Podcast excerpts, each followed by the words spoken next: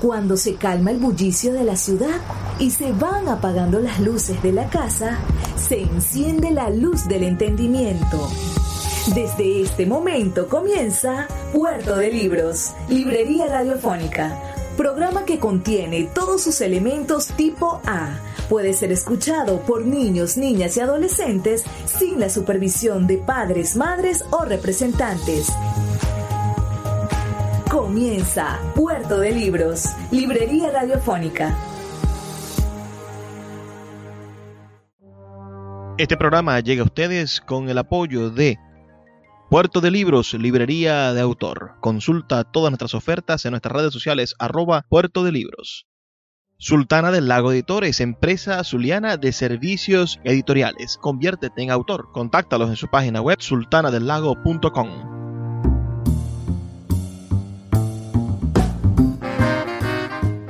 Bienvenidos a Puerto de Libros, Librería Radiofónica. Les habla Luis Peroso Cervantes, quien de lunes a viernes de 9 a 10 de la noche trae para ustedes este programa a través de la Red Nacional de Emisoras Radio Fe y Alegría. 23 emisoras conectadas para llegar a sus hogares con buenos libros, con buena literatura y con excusas para hacer de Venezuela un lugar mejor. La noche de hoy estaré compartiendo con ustedes una interesante conferencia que dictaron hace apenas unos días en la Casa de la Capitulación aquí en Maracaibo, una conferencia sobre la historia de la Biblioteca Pública del Estado Zulia, una de las primeras bibliotecas públicas de Venezuela, pero también habla sobre las necesidades de una biblioteca pública, sobre la manera en la cual nosotros estructuramos nuestro pensamiento gracias a la importancia de las bibliotecas y habla un poco también sobre las historias uh, no tan conocidas de la administración pública en cuanto a las bibliotecas. Esta conferencia fue impartida por el historiador Jesús Ángel Semprún Parra, quien es el director del acervo histórico del estado Zulia. Espero que sea de su completo agrado Pueden enviarme sus comentarios al 0424 0424 672 3597 0424 672 3597 o nuestras redes sociales arroba librería radio en Twitter y en Instagram. Y bueno, y sin más demoras, les invito a escuchar esta maravillosa conferencia y a enviarme, por supuesto, sus opiniones. Historia de la Biblioteca Pública del Estado Zulia. ¿Qué es una biblioteca pública? Según el manifiesto de la Federación Internacional de Asociaciones e Instituciones Bibliotecarias y la Organización de las Naciones Unidas para la Educación, la Ciencia y la Cultura, IFLA, UNESCO, sobre la Biblioteca Pública de 1994, la biblioteca pública es un centro local de información que facilita a sus usuarios todas las clases de conocimientos e información. Los servicios de la biblioteca pública se prestan sobre la base de igualdad de acceso para todas las personas sin tener en cuenta su edad, raza, sexo, religión, nacionalidad, idioma o condición social. Deben ofrecerse servicios y materiales especiales para aquellos usuarios que por una u otra razón no pueden hacer uso de los servicios y materiales ordinarios, por ejemplo, minorías lingüísticas, personas con discapacidades o personas en hospitales o en prisión. Todos los grupos de edad han de encontrar material adecuado a sus necesidades. Las colecciones y los servicios han de incluir todo tipo de soportes adecuados tanto en modernas tecnologías como en materiales tradicionales. Son fundamentales su alta calidad y adecuación a las necesidades y condiciones locales. Los materiales deben reflejar las tendencias actuales y la evolución de la sociedad, así como la minoría, la, memoria del esfuerzo y la, imaginación de la humanidad ni los fondos ni los servicios han de estar sujetos en forma alguna de censura ideológica, política o religiosa, ni a presiones comerciales. Eh, más adelante hago una recojo una definición que la voy a saltar para, en ahorro del tiempo, que hace un, zuliano este, en un libro llamado Zulia Primer Mundo. Es una, una definición muy aproximada a la que acabo de leer, por eso voy a tratar de, suprimirla. Eh, las primeras bibliotecas del mundo. Desde los albores mismos de la civilización y la invención de la escritura, el hombre sintió fascinación por acumular y ordenar libros, tratándose la misión decisiva en estos por conservar la historia y el conocimiento, que es la memoria de la humanidad. Se ha creído, o tenemos la sensación de ello, que la primera biblioteca del mundo fue la de, la de Alejandría. En realidad no es así, aunque sí fue la más grande y la más famosa de la antigüedad. La historia y los trabajos arqueológicos han demostrado que el primer edificio dedicado a recolectar papiros y tabletas de piedra que fungían como archivos de lectura fue ordenado construir expresamente para que sirviera de biblioteca por el rey asirio Arsubanipal en el siglo 7 a.C., quien decretó edificarla en Nínive, importante ciudad asiria cerca del río Tigris, dentro de la actual ciudad de Mosul, en Irak. En esa edificación, la máxima autoridad ordenaba depositar las tabletas de arcilla con registro de todo el conocimiento de la época alcanzando, alcanzado en las distintas áreas.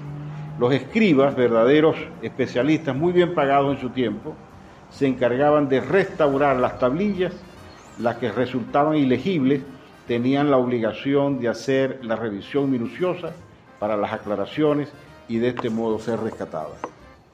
En la biblioteca de Arsubanipal, como es conocida hoy la biblioteca de Nínive, se estima en la actualidad que tenía en su haber algo así como 22 mil tabletas de arcilla, cada uno con 80 y hasta 200 líneas de texto en escritura cuneiforme.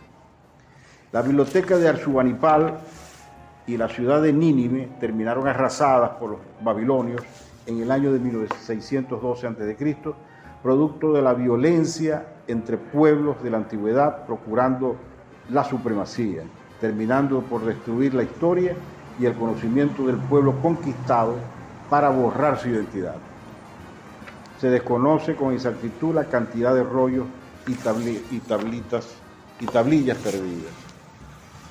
Se ha establecido que en la ciudad griega de Atenas, en el año 330 a.C., existió la primera biblioteca pública para el conocimiento y la cultura universal. Durante el reinado de Ptolomeo II, en el, en el 285-246 a.C., fue fundada la Biblioteca de Alejandría, la más grande biblioteca del mundo antiguo, en la ciudad egipcia de Alejandría, esta biblioteca llegó a alojar 900.000 rollos, manuscritos provenientes de distintas partes del mundo conocido, de culturas desarrolladas de la época. El contenido de los rollos era el conocimiento de filósofos, historiadores y estudiosos eh, de los distintos pueblos. Nos referimos a las obras producidas en Grecia, Persia, Palestina, India y algunas culturas de, de África, pero sin duda había predominio de obras originales de la cultura griega y del mundo helenístico. A partir del año 48 a.C. comenzaron los intentos de destrucción de la biblioteca de Alejandría por parte de aquellos que querían conquistar Egipto, empezando por los romanos y terminando por fanáticos religiosos cristianos y musulmanes hasta muy después de Cristo. En la década de 1990, la UNESCO a través de, un, de un megaproyecto se propuso rescatar la mítica biblioteca de Alejandría y en efecto así fue, inaugurando la nueva biblioteca de Alejandría el 16 de octubre de 2002. La primera biblioteca pública de Europa fue fundada a mediados del siglo XV de la época monástica medieval, se trata de la biblioteca multiciana y fue abierta a todas las personas para el disfrute de la lectura y el conocimiento. En la actualidad la biblioteca se conserva perfecta tal cual como era en su época y es única en su tipo. La primera biblioteca pública que existió en todo el continente americano se fundó en Puebla México, en 1646. Nos referimos a la biblioteca palafoxiana, la cual aparece en los registros de la UNESCO como la memoria del mundo. Su edificación se preserva como una verdadera joya arquitectónica y su contenido un verdadero tesoro. Desde su fundación, la biblioteca se fue conformando con donaciones de los colegios tridentinos o seminarios religiosos, alcanzando un registro de 5.000 libros. Más tarde, cada obispo donó sus bibliotecas particulares. En la actualidad, la biblioteca palafoxiana cuenta con más de 45.000 libros y manuscritos que datan de entre 1473 a 1821. Era necesario hacer esta referencia de, lo que es una biblioteca pública y de las que han existido, porque no es nada nuevo. No es nada absolutamente nuevo. Ya desde la propia antigüedad se consideró que las bibliotecas deberían ser públicas al alcance de todos. Es una cosa maravillosa. Este, y bueno, y pude eh, hacer esta, esta pequeña investigación y lograr en una apretada síntesis que en cada continente y en cada población antigua había una biblioteca pública, con el concepto que manejamos actualmente. Em, siguiente punto sería antecedentes de la biblioteca pública del Estados Unidos. Tal vez el antecedente más remoto de creación de una biblioteca pública en la ciudad de Maracaibo haya sido a partir de la fundación del Gabinete Público de Lectura. Esto no se conoce, esto no, nadie lo maneja. Este, pudimos en nuestros papeles este, eh, descubrir esto, que nos pareció muy interesante. Este, este primer gabinete público de lectura estuvo presidido por Manuel Jesús Arocha, ese fue uno de los primeros en hacer eh, diccionarios geográficos e históricos en el estado Zulia, y coordinado por Manuel Dañino, entonces joven estudiante. El, el doctor Manuel Dañino, el que fundó el Hospital Chiquiquirá.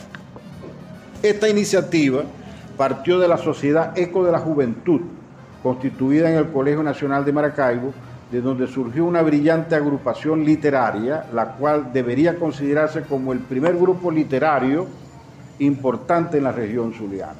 Existió entre 1855 y 1859, tuvo como asesor al gran poeta zuliano José Ramón Yepes. Además tuvieron su propio órgano de expresión, el periódico Eco de la Juventud, el cual tendría dos épocas. Escuchas Puerto de Libros con el poeta Luis Peroso Cervantes.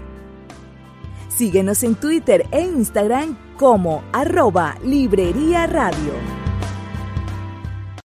This episode is brought to you by Shopify. Whether you're selling a little or a lot, Shopify helps you do your thing, however you cha-ching. From the launch your online shop stage, all the way to the we just hit a million orders stage. No matter what stage you're in, Shopify's there to help you grow. Sign up for a $1 per month trial period at shopify.com slash special offer, all lowercase. That's shopify.com slash special offer. Puerto de Libros, librería de autor, es la librería que estás buscando. El espacio donde todos los lectores se sienten en un puerto seguro, en un lugar donde encontrar lo que siempre han querido leer, donde los libreros de verdad han leído libros y sobre todo donde tendremos la oportunidad de conseguir esa lectura que espera por ti. Estamos en el Teatro Varal de Maracaibo y próximamente abriremos de nuevo nuestra sede en la vereda del lago. Pero puedes adquirir libros en todo el país a través de nuestra página web www.puertodelibros.com.be o nuestra cuenta de Instagram arroba puerto de libros. Puerto de Libros, librería de autor, la librería que estás buscando. El poeta Luis Peroso Cervantes le acompaña en Puerto de Libros, Librería Radiofónica, por Radio Fe y Alegría, con todas las voces. Seguimos en Puerto de Libros, Librería Radiofónica, esta noche escuchando esta conferencia maravillosa impartida por Jesús Ángel Semprún Parra, sobre la historia de la Biblioteca Pública del Estado Zulia. Cuéntenme sobre sus bibliotecas públicas en sus pueblos, en sus ciudades, en los lugares donde me están escuchando. ¿Hay una biblioteca pública? ¿Saben algo de ella? Escríbanme al 0424-672-3597. 0424-672-3597 para que me comenten sus ideas sobre esta maravillosa biblioteca pública del Estado Zulia y también sobre las bibliotecas públicas del resto del país. De tal manera que en un artículo publicado en el periódico Eco de la Juventud, segunda época, fechado 10 de diciembre de 1857, se estimulaba a la ciudadanía a que colaborase, bien sea con donaciones de libros o con una contribución en dinero para la creación de un gabinete público de lectura. Aquí está el texto que recogimos de ese periódico de 1857 57, me los voy a saltar porque simplemente lo que hace es estimular a la población para que colabore en la creación de este gabinete público de lectura. Lo voy a saltar porque está escrito en lenguaje decimonónico, un lenguaje, o sea, como se escribía durante el siglo XIX. Eh, ok.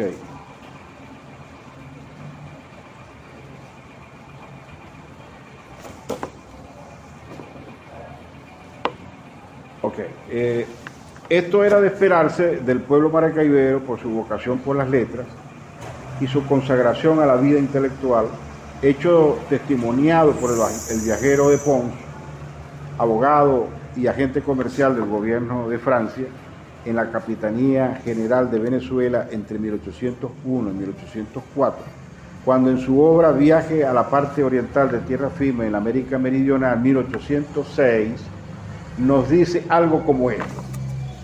Lo que voy a citar, lo que voy a leer es la definición que tenía un viajero europeo sobre los jóvenes maracaiberos de ese entonces, comenzando el siglo XIX, y decía algo como esto.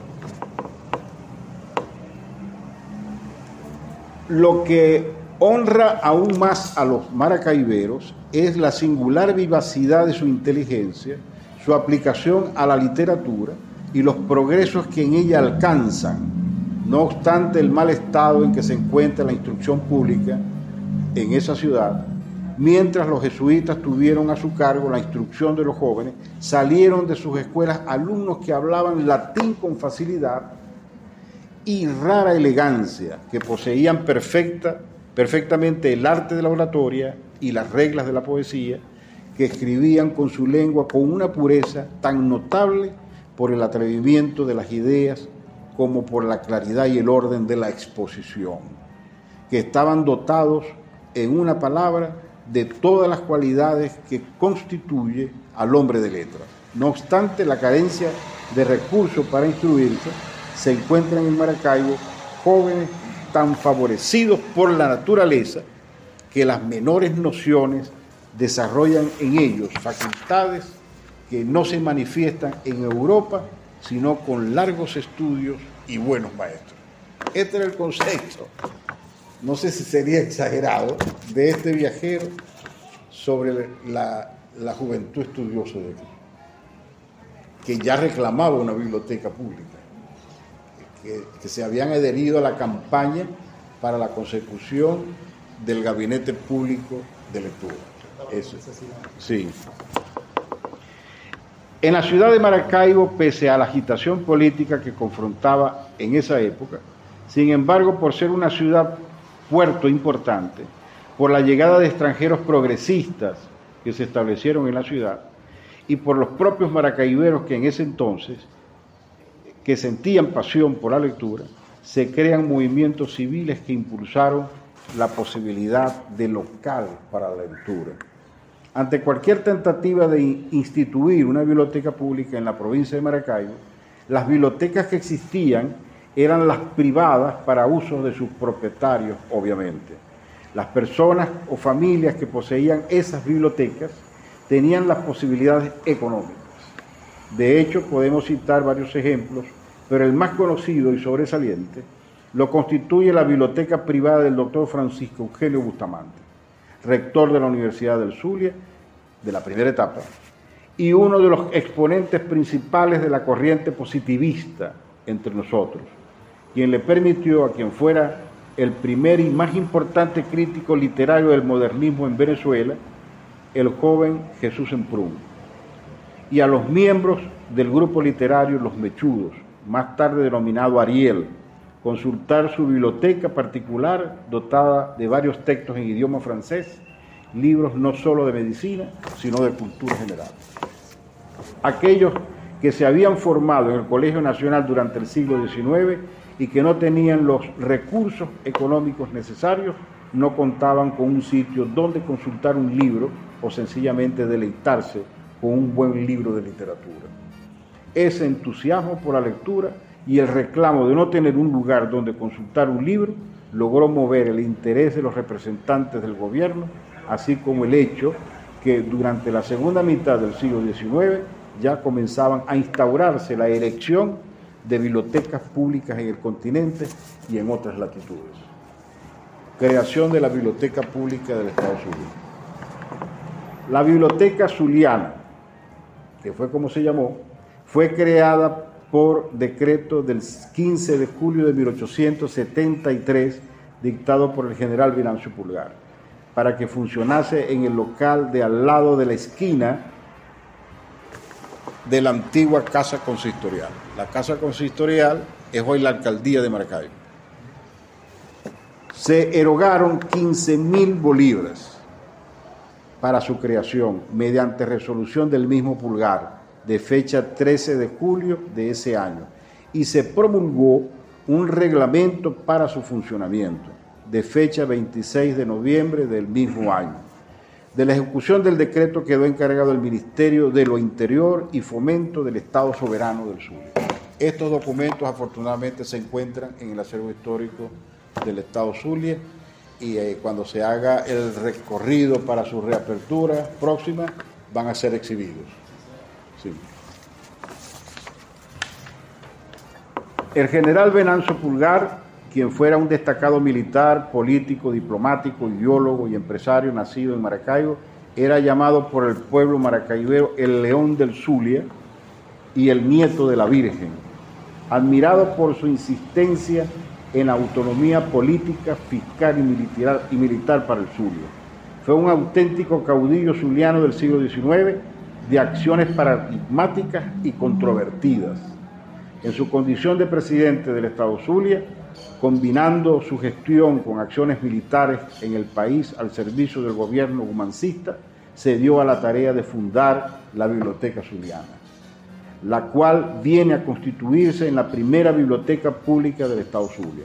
Fue un hombre con visión progresista, durante su mandato impulsó la economía, la administración de justicia, los derechos constitucionales, la descentralización administrativa, la educación, la beneficencia pública, la religión, las obras públicas, el aseo, el ornato público, la cultura y la defensa de los derechos territoriales fronterizos. A todo eso se dedicó este hombre, pero se le acusa de haber incendiado la villa y se fregó pulgar.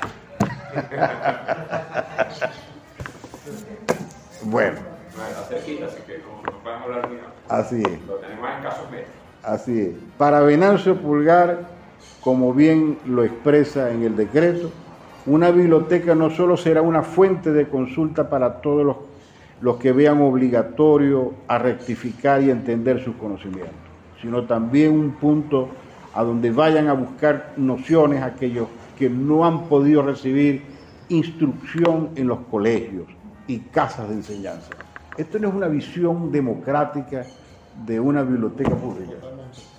Este, el mismo decreto dice que la biblioteca zuliana será formada con obras que vinieron de Europa y con todas las obras, periódicos, publicaciones de todo género y manuscritos que contribuyan los ciudadanos, así como también con los instrumentos científicos o de artes que se vayan consiguiendo. Continuando con el decreto de creación de la Biblioteca Zuliana, en otro de sus artículos, señala que será establecida en uno de los salones de la Casa Municipal y correrá a cargo de un bibliotecario que recibirá por formar inventario y bajo su responsabilidad todos los libros e instrumentos que han venido de Europa y los demás objetos que se reunieron. En efecto, se destinó como sede de la biblioteca una casa que antes había pertenecido al general Linares, ubicada exactamente en la esquina de las actuales calles Obispo Lazo y Ciencia, y que posteriormente Pulgar había modernizado para sede del Palacio de Justicia, y posteriormente em, eh, situada en la parte sur y, en la, y al frente de la Plaza de la Concordia, como se llamó antes esta Plaza Bolívar. Al lado de ese inmueble estaba la antigua casa consistorial donde funcionó el Consejo Municipal. Más tarde, en el siglo XX, en el lugar de los dos mencionados inmuebles vecinos, se construirá el actual moderno edificio de la alcaldía del municipio de Maracay. En el artículo 6 del decreto establecía que la Junta Suprema de Instrucción tendrá a su cargo la biblioteca, nombrará al bibliotecario y al su presidente, recibirá todos los objetos y los entregará al bibliotecario con todas las formalidades que se ha expresado. En el artículo siguiente, la mencionada Junta Suprema tendrá a su cargo con los fondos que recibirá la adquisición del mobiliario y demás requerimientos necesarios.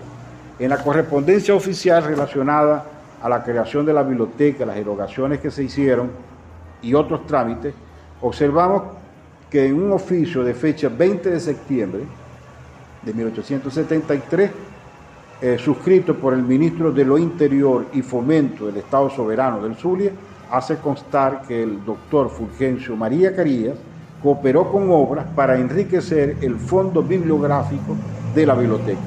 Se trata del jurisconsulto, juez, educador, orador, escritor y destacado hombre público, quien participó en la Guerra Federal, estuvo encargado de la presidencia del Zulia y escribió un interesante estudio crítico sobre el poeta José Ramón Yepes y que, y que con su acción se convertiría en el primer particular en donar libros a, a nuestra primera biblioteca pública en la ciudad de Maracay. Así está registrado. Síguenos en arroba Librería Radio. Sultana del Lago Editores es una empresa zuliana de servicios editoriales. Nuestro catálogo tiene más de 100 títulos de autores nacionales e internacionales. Además, somos la única editorial que presta servicios de impresión bajo demanda en Maracaibo. No necesitas invertir en grandes tirajes. Tus lectores pedirán tu libro, nosotros lo imprimiremos y tú obtendrás regalías. Por ello, también editamos internacionalmente en Amazon y Google Play Books. Conoce más en nuestra nueva página web www.sultanadelago.com o siguiéndonos en Instagram como arroba sultana del lago. El poeta Luis Peroso Cervantes le acompaña en Puerto de Libros, Librería Radiofónica, por Radio Fe y Alegría, con todas las voces. Seguimos aquí en Puerto de Libros, Librería Radiofónica, esta noche escuchando la voz de mi querido amigo, el doctor Jesús Ángel Semprún Parra, en esta conferencia sobre la historia de la Biblioteca Pública del Estado Zulia personajes maravillosos de la historia zuliana que son aquí referidos. Cualquier duda que tengas, cualquier cosa que quieres que te aclare o, que te gustaría recibir esta conferencia por escrito, te la puedo enviar. Bueno, escríbeme al 0424 0424 672 3597 0424 672 3597 indicándome de qué parte del país nos escuchas. Vamos a continuar escuchando esta maravillosa conferencia que nos deja de manifiesto la importancia que tienen las bibliotecas públicas en la construcción de la ciudadanía. El primer reglamento de la biblioteca, de fecha 26 de noviembre de 1873, podemos resaltar lo señalado en forma resumida por el doctor Pedro Asiro Barbosa de la Torre, lo cual es lo siguiente. La biblioteca estaría abierta los días hábiles de 8 a 10 de la mañana y de 1 y de 1 a 3 de la tarde. pero solo abriría el salón de lectura los lunes, miércoles, jueves y sábados. Los otros días, esto es, los martes y viernes, no podía la gente leer, pero sí visitar la biblioteca. A la entrada había un catálogo impreso eh, eh, expresando el título de cada obra y de los periódicos, los mapas, estampas, medallas e instrumentos de las obras. Cada lector recibía del portero una boleta en blanco con la cual solicitaría lo que le interesara, debía resolver un cuarto de hora antes de cerrar. Los instrumentos de precisión solo se facilitaban, a entre comillas, a los inteligentes por notoriedad o por la presentación del título de bachiller, agrimensor o ingeniero. Una cosa curiosa, curiosísima. Sí, la biblioteca fue inaugurada el 6 de diciembre del mismo año que promulgó el decreto como un gran acontecimiento cívico y cultural. Pero al año siguiente, con los desórdenes públicos, la biblioteca fue destrozada y el resto fue entregado a la Sociedad Mutuo Auxilio. En 1876 la Sociedad Gimnasio del, Progreso la reorganizó y reinstaló en uno de los salones de la Dirección de Instrucción Primaria del Estado y en el año 1898 el presidente del Estado, doctor Alejandro Andrade, decretó un departamento especial para la bibliografía zuliana. Esto es importante. Y se ordenó la formación del catálogo correspondiente, lo cual no se cumplió lamentablemente. Desde entonces, la biblioteca funcionó como un servicio público, pero siempre en locales improvisados. En la década de 1920, la biblioteca funcionó en la parte posterior de la Asamblea Legislativa del Estados Unidos. Si nadie lo sabía, yo creo que esto no lo sabe la doctora Iraida Villamil. Con acceso principal por la calle Obispo Lazo, o sea, por la parte de allá. A consecuencia de la muerte del autócrata Juan Vicente Gómez, se produjo en Maracaibo una serie de disturbios y manifestaciones violentas, por lo que la biblioteca tuvo que ser cerrada de momento para luego ser mudada a la planta baja del mencionado Parlamento, con entrada principal frente a la Plaza Bolívar, siendo dotada con mobiliario nuevo una vez hecho el inventario para su puesta al servicio público. Se observó que faltaba una parte importante del fondo bibliográfico y presumiblemente se debió a que algunos editores extranjeros de la biblioteca, perdón, que algunos editores extrajeron de la biblioteca sus publicaciones alabanciosas y lisonjeras al dictador que a la caída de este no les interesaba que se conociera.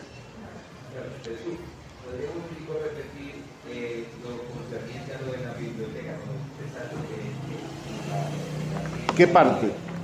El asiento aquí en, el Palacio Legislativo. ¿Dónde estaba el traje consejo Leo el párrafo completo.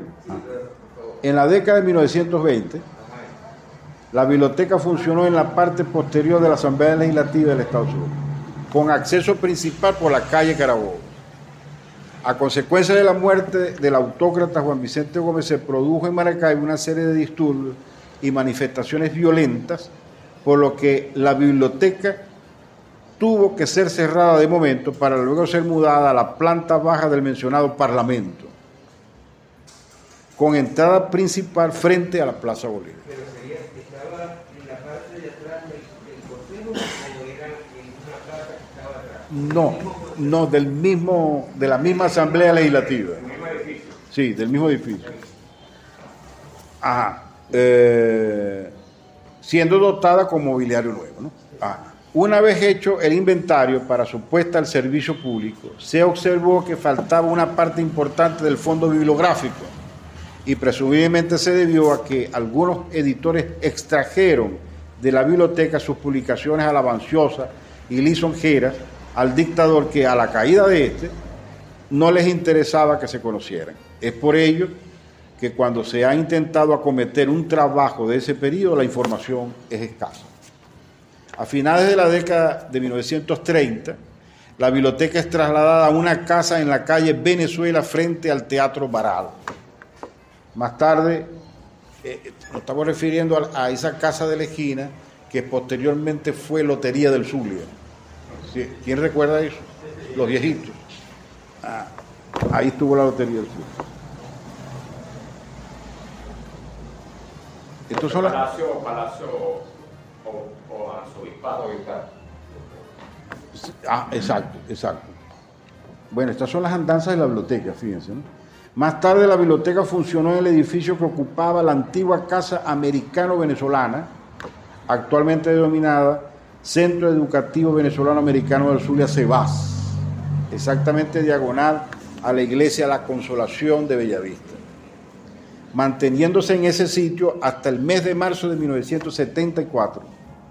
En esa misma fecha fue reasentada en el semisótano del edificio de la Secretaría de Cultura del Estado Zulia, ubicado en la avenida 2 del Milagro, diagonal Hospital Central Doctor Urquinaona.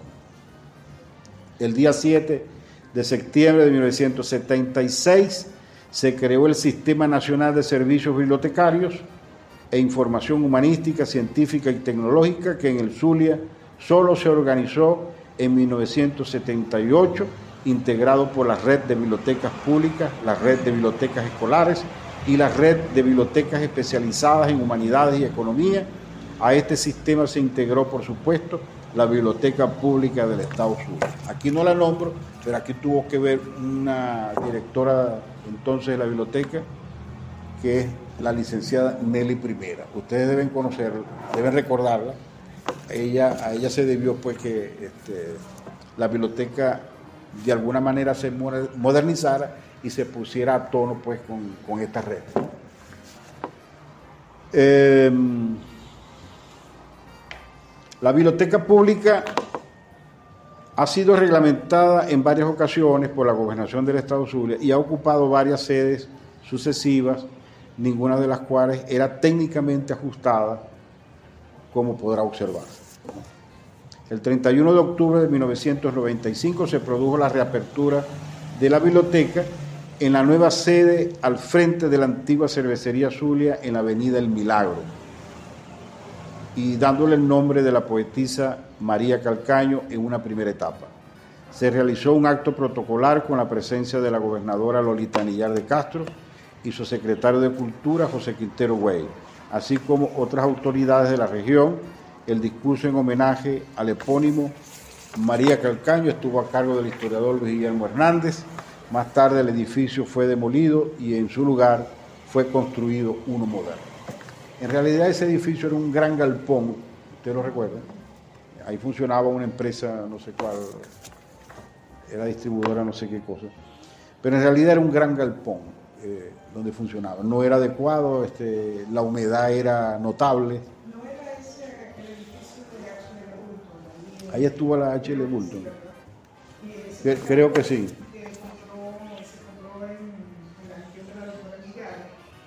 Sí.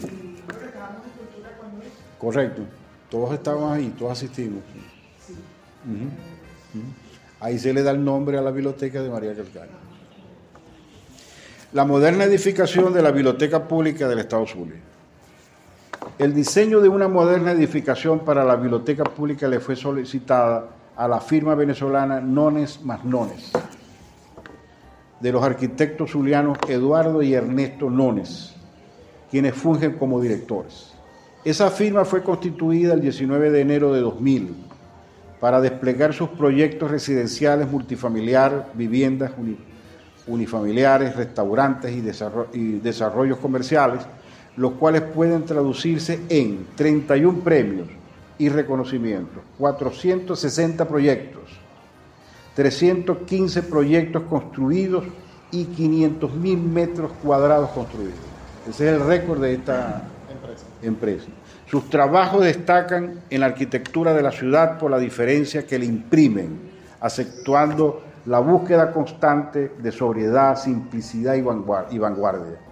En 2018, los hermanos Nones se radican en la ciudad de Miami, USA. Luego de un año se abre la oficina Nones más Nones Corporation, que trabaja junto a la firma de arquitectura N25 Arquitecture hasta el día de hoy. El proyecto Biblioteca Central del Estado Zulia, presentado por los arquitectos Nones, constituye un área de construcción de 7.000 metros, la cual resultó premiada como la mejor obra de 2007 por la Cámara de la Construcción y fue ganadora de la segunda Bienal de Arquitectura de Maracaibo en el año 2008.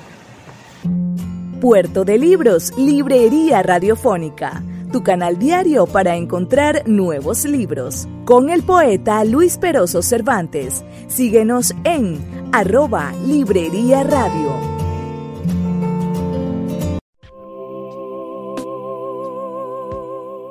Si te gusta nuestro programa, puedes apoyarlo con un pequeño aporte mensual de 2 dólares un acto de micromecenazgo puede mantener en línea nuestro programa a través de nuestras plataformas virtuales y de la Red Nacional de Emisoras Radio Fe y Alegría. Sé parte de la manera en la que transformamos la realidad y el pensamiento a través de la literatura.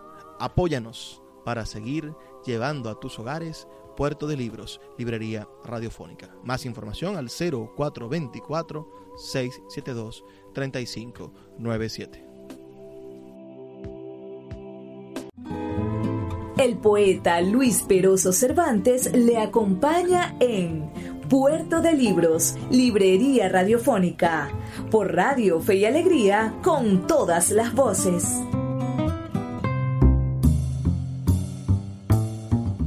Así llegamos al último segmento de nuestro programa Puerto de Libros y Librería Radiofónica.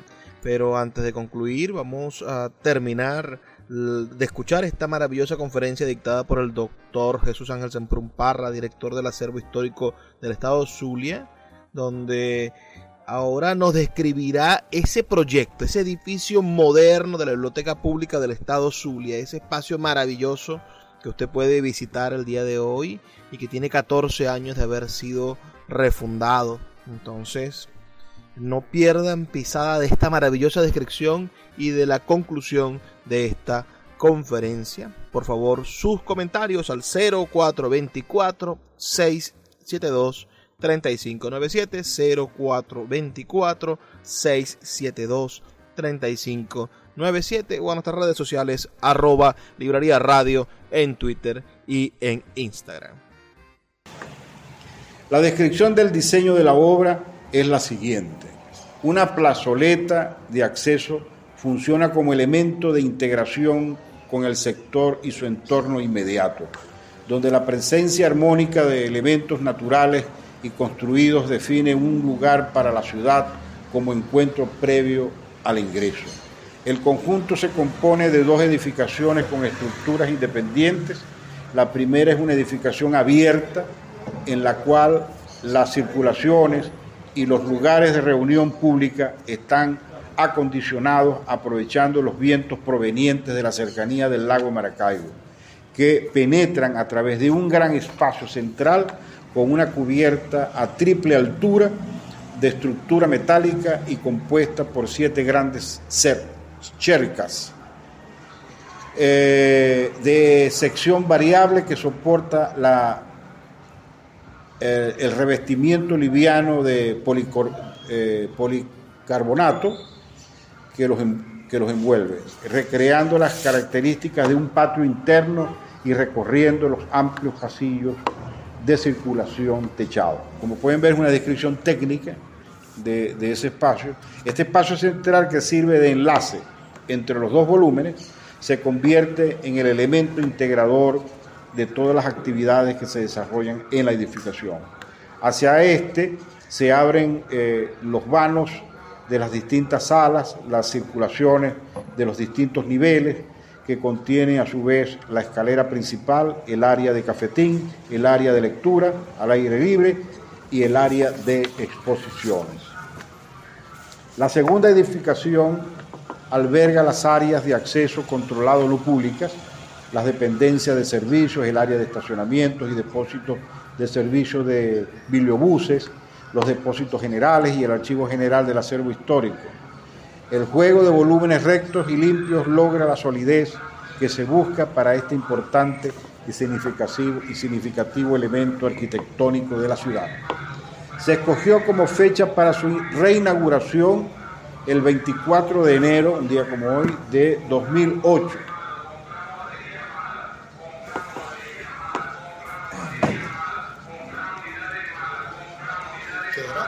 Semana la solidaridad, tal cual como hoy.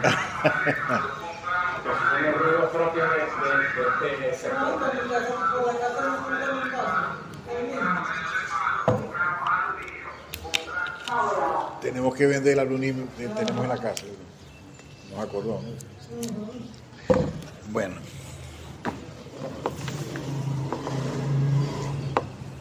Se escogió como fecha para su reinauguración el 24 de enero de 2008. Se organizó un acto protocolar sencillo, austero y sobrio para la apertura de la moderna edificación, realizado en el amplio espacio central de la biblioteca, el cual resultó impecable, significando todo un acontecimiento histórico, por tratarse de la primera construcción de un inmueble exclusivamente para una biblioteca, moderna y ajustada a todos los requerimientos de espacio. A su inauguración asistieron el ciudadano gobernador Manuel Rosales, su artífice, como invitado especial el expresidente de la República de Colombia, Belisario Betancur, Virginia Betancur, grabadora de orden, las fuerzas vivas de la región, rectores de las universidades de la región, representantes de las academias de historia, medicina y otras, intelectuales y escritores, estudiantes y público en general. La biblioteca cuenta con una sala general que inicialmente se le dio el nombre de la poetisa María Calcayo, para denominar luego a toda la biblioteca. En esta sala general existe la posibilidad de acceder a más de 40.000 títulos. Seguidamente se le dio el nombre al resto de las salas como la Sala de Lectura Infantil Amenodoro Urdaneta, por sugerencia nuestra, pues Amenadoro fue el pionero de la literatura para niños en Venezuela. Sala de conferencias No Rivera, con capacidad para 70 personas y recursos tecnológicos.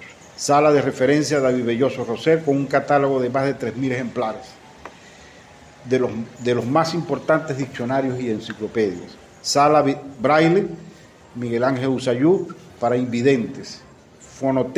Fonoteca, Biode, eh, Ulises Acosta. Biblioteca Digital, Cafetín, Área Administrativa, entre otros espacios. La biblioteca también es sede, como ustedes saben, del acervo histórico del Estado Zulia, con su propio patrimonio bibliográfico y documental. Con motivo del Día Internacional de la Mujer, el 8 de marzo de 2014, se le rindió un homenaje a la poetisa María Calcaño con la inauguración de la Casa de María Calcaño, Memoria y Vigencia, el cual constituye un espacio en la biblioteca que reúne libros, máquinas de escribir, manuscritos, en, en general importante cantidad de artículos y objetos personales de la poetisa, facilitados por la familia, los cuales han servido para mantener su memoria viva y sus preciados recuerdos. Una experiencia que podrá ser compartida por propios y extraños. Inexplicablemente, la nueva administración que asumió la biblioteca en enero de 2022 encontró desmantelada la casa de María Calcaño Memoria y Vigencia, con su contenido desorganizado. Así que no es culpa de los que van entrando.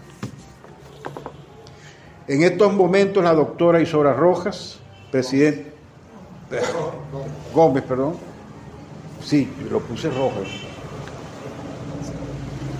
La doctora Isora Gómez, presidenta de la Fundación Biblioteca del Estado Zulia María Calcaño y su director, el licenciado Gabriel Ferrer, están trabajando con ahínco en medio de las dificultades y limitaciones para abrir sus puertas nuevamente poniéndola al servicio normal y eficiente, prestando el mejor servicio a la comunidad zuliana. Sin duda, eh, en este año que comienza la biblioteca estará otra vez operativa y en, sus buenas, y en, muy buenas manos en sus 14 años de reinaugurada. Palabras finales. Las grandes ciudades y aún los pueblos de cualquier parte que se precien de ser cultos tienen una biblioteca pública al alcance de todos. Los gobiernos regionales deben prestarle esmerada atención y dedicación a las bibliotecas públicas. Nosotros hemos presenciado la desaparición de bibliotecas importantes privadas pertenecientes a intelectuales y escritores de la ciudad, donde el Estado no se ha interesado en adquirirlas y con esto rescatarlas. Está el caso emblemático de la Biblioteca Baral, de la Fundación Baral de Belloso, que gracias al filántropo empresario Manuel A. Belloso y a la poetisa Mercedes Bermúdez de Belloso, la conformaron con bibliotecas del propio Manuel A. Belloso y las de Héctor Cuenca, Santiago Hernández Yepes, Ciro Nava, Adalberto Toledo, Aniceto Ramírez y Guillermo Trujillo Durán, Pedro Guzmán Hijo, David Iriarte y otras, convirtiéndose en el reservorio, bibliográfico zuliano más importante. De manera rudimentaria se encargaron de catalogar sus libros para ponerlos al servicio público desde 1961, cumpliendo de esta manera con lo que se pudo lograr con el decreto, con lo que no se pudo lograr con el decreto del presidente del SUE Alejandro Andrade, como era la de crear un departamento especial de bibliografía zuliana. Debemos hacer, por supuesto, la biblioteca Baral hoy en día no, no existe. Debemos hacer un esfuerzo por, esa es otra historia más que hay que escribirlo. Debemos hacer un esfuerzo por proteger el patrimonio bibliográfico zuliano que nos queda.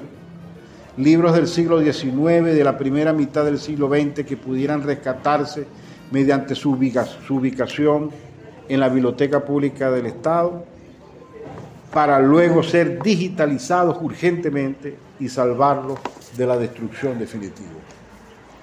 Es necesario fomentar en la biblioteca pública la creación de una sección encargada de acopiar y compilar libros de temas y autores zulianos, sobre todo aquellas publicaciones del siglo XIX que constituyen nuestro patrimonio bibliográfico en peligro de desaparecer. Es el momento de hacerlo. Sería un gran aporte para la recuperación de la memoria histórica del pueblo zuliano, que ha dado tanto no solo en riquezas petroleras y minerales, sino en auténticos valores humanos hacedores de cultura. Es motivo de orgullo y complacencia tener una edificación como la que tenemos construida exclusivamente para biblioteca, que de 1873 a 2008 de un caudillo progresista del siglo XIX como Venancio Pulgar a un tenaz demócrata del siglo XXI como Manuel Rosales Guerrero, tenemos la primera, por primera vez en, nuestra historia, una moderna y funcional edificación para la Biblioteca Pública del Estado Zulia que lleva el nombre de una de nuestras más queridas poetisas, María Calcaño, que nos representa por su obra poética de vanguardia y por su audaz actitud ante la vida. Esto es todo.